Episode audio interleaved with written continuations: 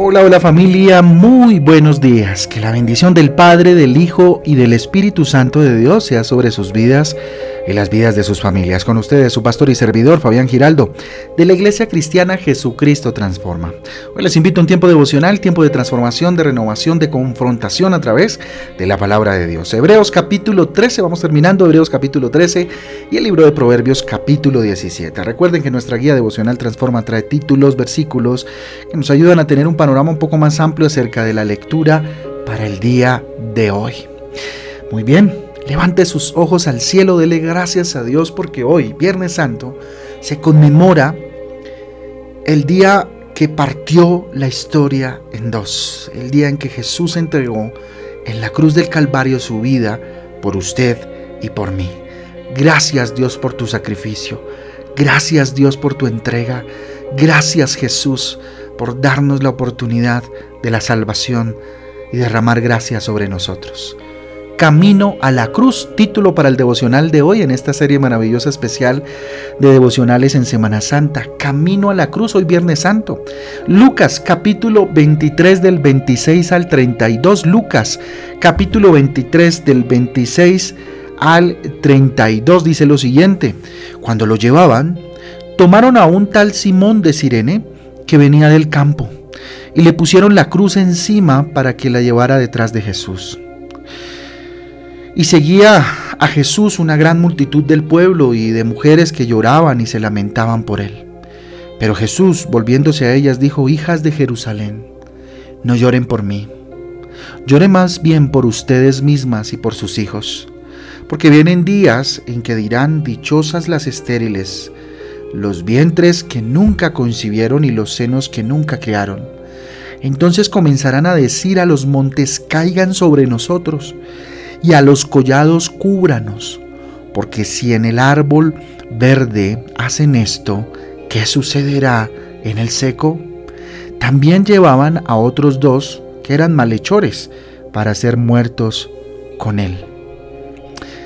Miren, en esta escena bíblica vemos a Jesús siendo conducido a la cruz, siendo conducido a la muerte siendo Él libre de todo pecado, siendo Él total y absolutamente inocente, en un acto de injusticia, en el acto más grande de injusticia de la humanidad, Jesús era conducido a la muerte.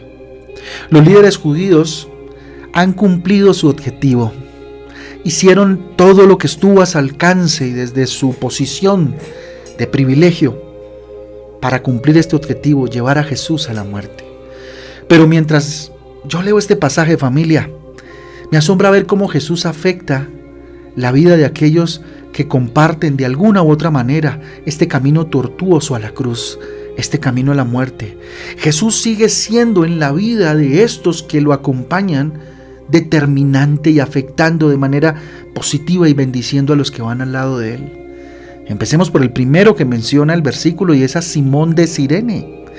No podemos afirmar definitivamente que este Simón que se menciona aquí, pues era un seguidor de Jesús, ¿no? No lo podemos afirmar, la Biblia no lo dice, porque Lucas de hecho nos, muestra que venía del campo y que le pusieron la cruz encima, ¿sí? Ahora bien, en el Evangelio de Marcos, capítulo 15, versículo 21, dice lo siguiente, y obligaron a uno que pasaba, Simón de Sirene, ojo, padre de Alejandro y de Rufo, que venía del campo a que le llevase eh, la cruz.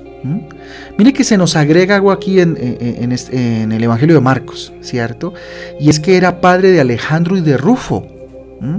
Es decir, que para los lectores de este Evangelio, estos dos personajes o estas dos personas eran conocidas.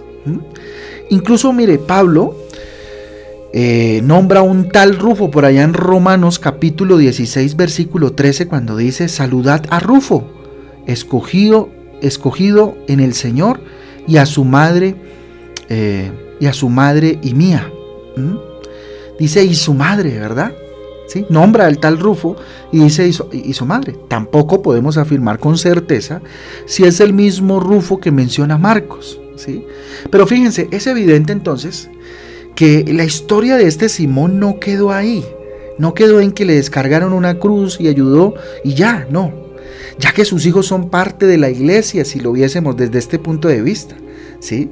Este encuentro fortuito, al parecer, convirtió a Simón en un testigo privilegiado de la cruz, ¿sí? Y trajo salvación a su casa por solo el hecho de ayudar a Jesús en ese momento, ¿verdad?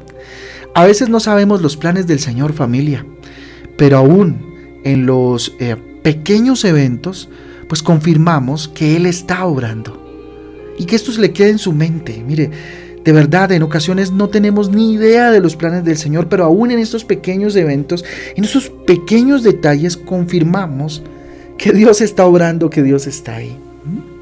Otros personajes que aparecen son las hijas de Jerusalén. ¿sí? Mm, a veces pasamos de largo eh, a estas mujeres. ¿sí?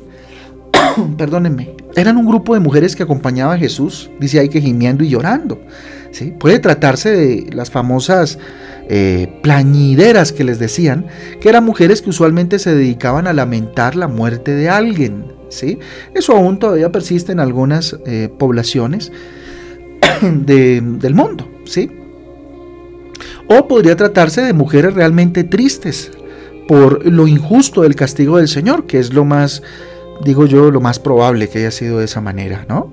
Las mujeres son más valientes y, las mujeres siempre eh, lo que sienten lo, lo, expresan, ¿no? Los varones en esa época, pues por supuesto, por todas las circunstancias que alrededor pasaban y no querían ser muertos, pues no me imagino que se atrevían a tanto, pero ellas sí, valientes, llorando alrededor de Jesús. Yo quiero pensar que eran mujeres que realmente les dolía lo que le estaba pasando a Jesús y lo que estaban haciendo con él.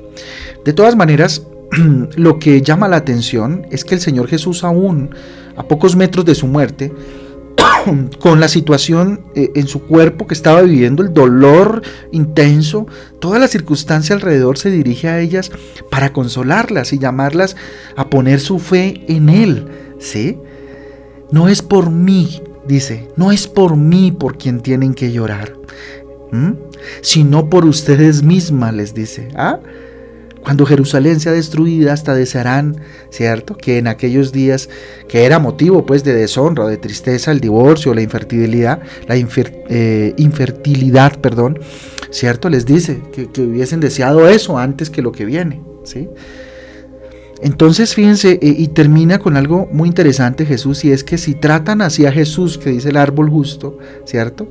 Si, si tratan así a Jesús, el justo, ¿qué pueden esperar los injustos?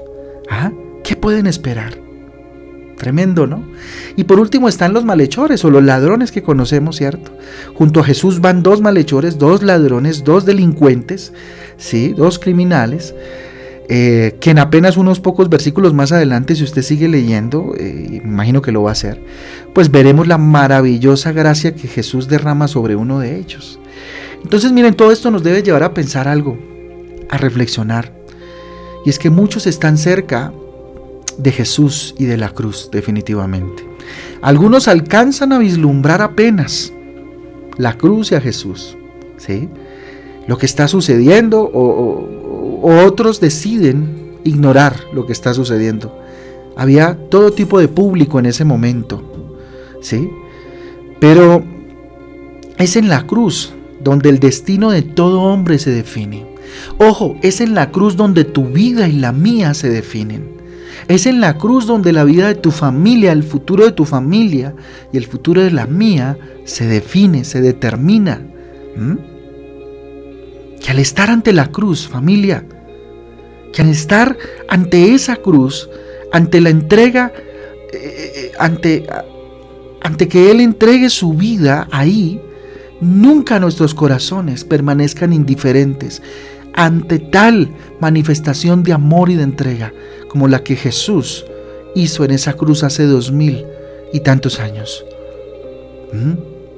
Así que el día de hoy sea el momento, que el día de hoy sea el momento, el instante, para que usted reflexione qué tan lejos o qué tan cerca está de esa cruz.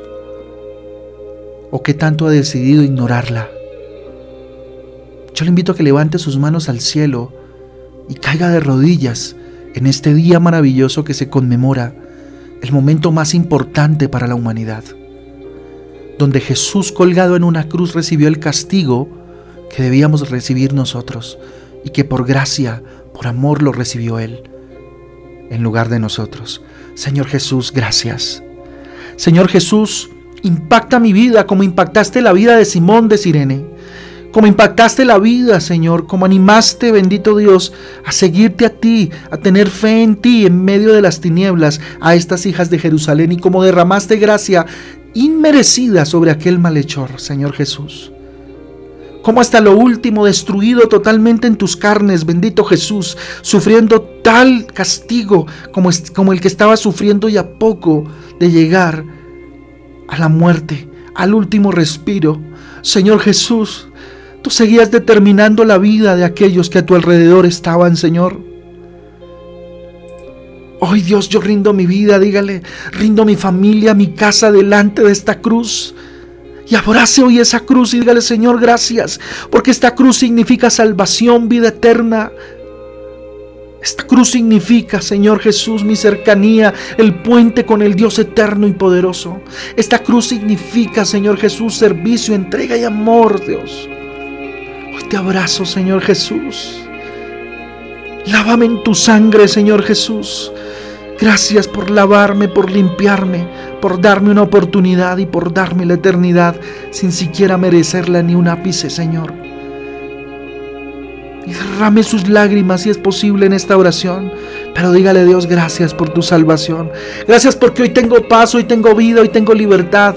Porque tú decidiste caminar como un cordero para ser inmolado en esa cruz impactaste mi vida cuando te conocí. Me arrepiento de mis pecados, Señor Jesús, una vez más, y te pido siéntate en el trono de mi corazón. Sé tú mi Rey y mi Salvador. Controla mi vida, toma mi corazón, toma mi familia. Señor Jesús, y haz conmigo lo que tengas que hacer, Dios. Cumple en mí tu propósito. Hazme el hombre y la mujer que tú quieres que yo sea. Te lo pedimos en el nombre de Jesús. Amén y amén. Amén y amén familia. Amén y amén familia del Devocional Transforma. Un abrazo para todos. Dios me les guarde, Dios me les bendiga. Espero que lo que hoy escuchamos y lo que hoy vamos a conmemorar impacte tan profundamente en su corazón que nos quedemos sin palabras delante de esa cruz. Con lo único que tenemos, nuestra vida y nuestro corazón para entregarle al gran Rey, a nuestro Jesús. Un abrazo para todos, nos vemos ahorita a las ocho y media en la iglesia, a las ocho y media de la mañana, para que eh, celebren juntos este tiempo maravilloso y entendamos, más que celebrar es conmemorar, eh, entendamos los significados de la crucifixión. Un abrazo para todos, Dios me les bendiga, Dios me les guarde. Chao, chao.